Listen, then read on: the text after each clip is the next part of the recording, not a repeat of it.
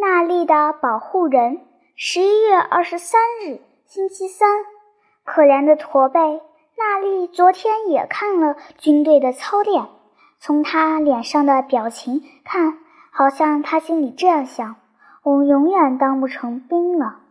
她善良，学习用功，但身材瘦小，脸色苍白，连呼吸都感到困难。她常常套一件。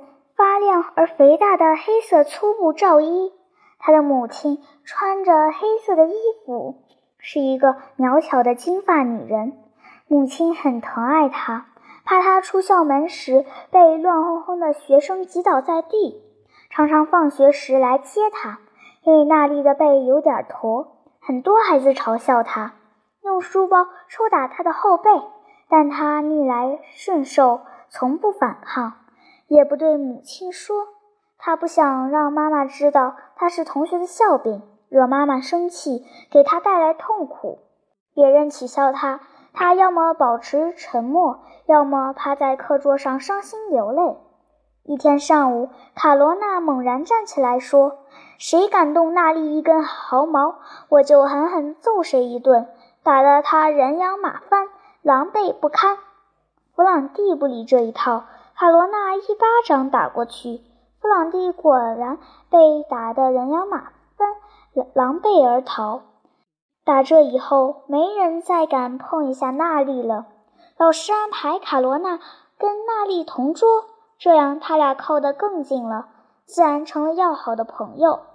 娜丽很爱卡罗娜，娜丽每次走进教室，都要先看一看卡罗娜来了没有。放学时。娜丽总是说：“卡罗娜再见。”卡罗娜当然也以礼相待。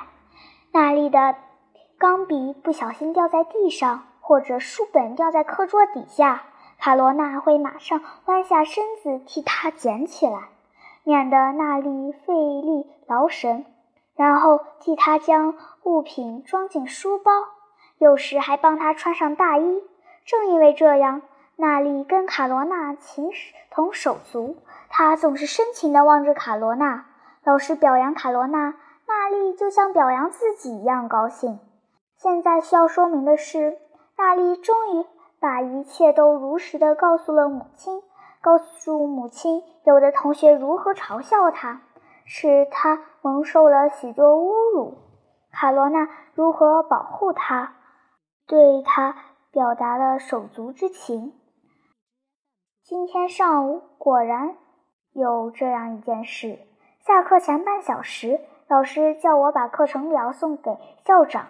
在校长办公室，我看见一位穿着黑色衣服的金发女人走进来，她就是娜丽的母亲。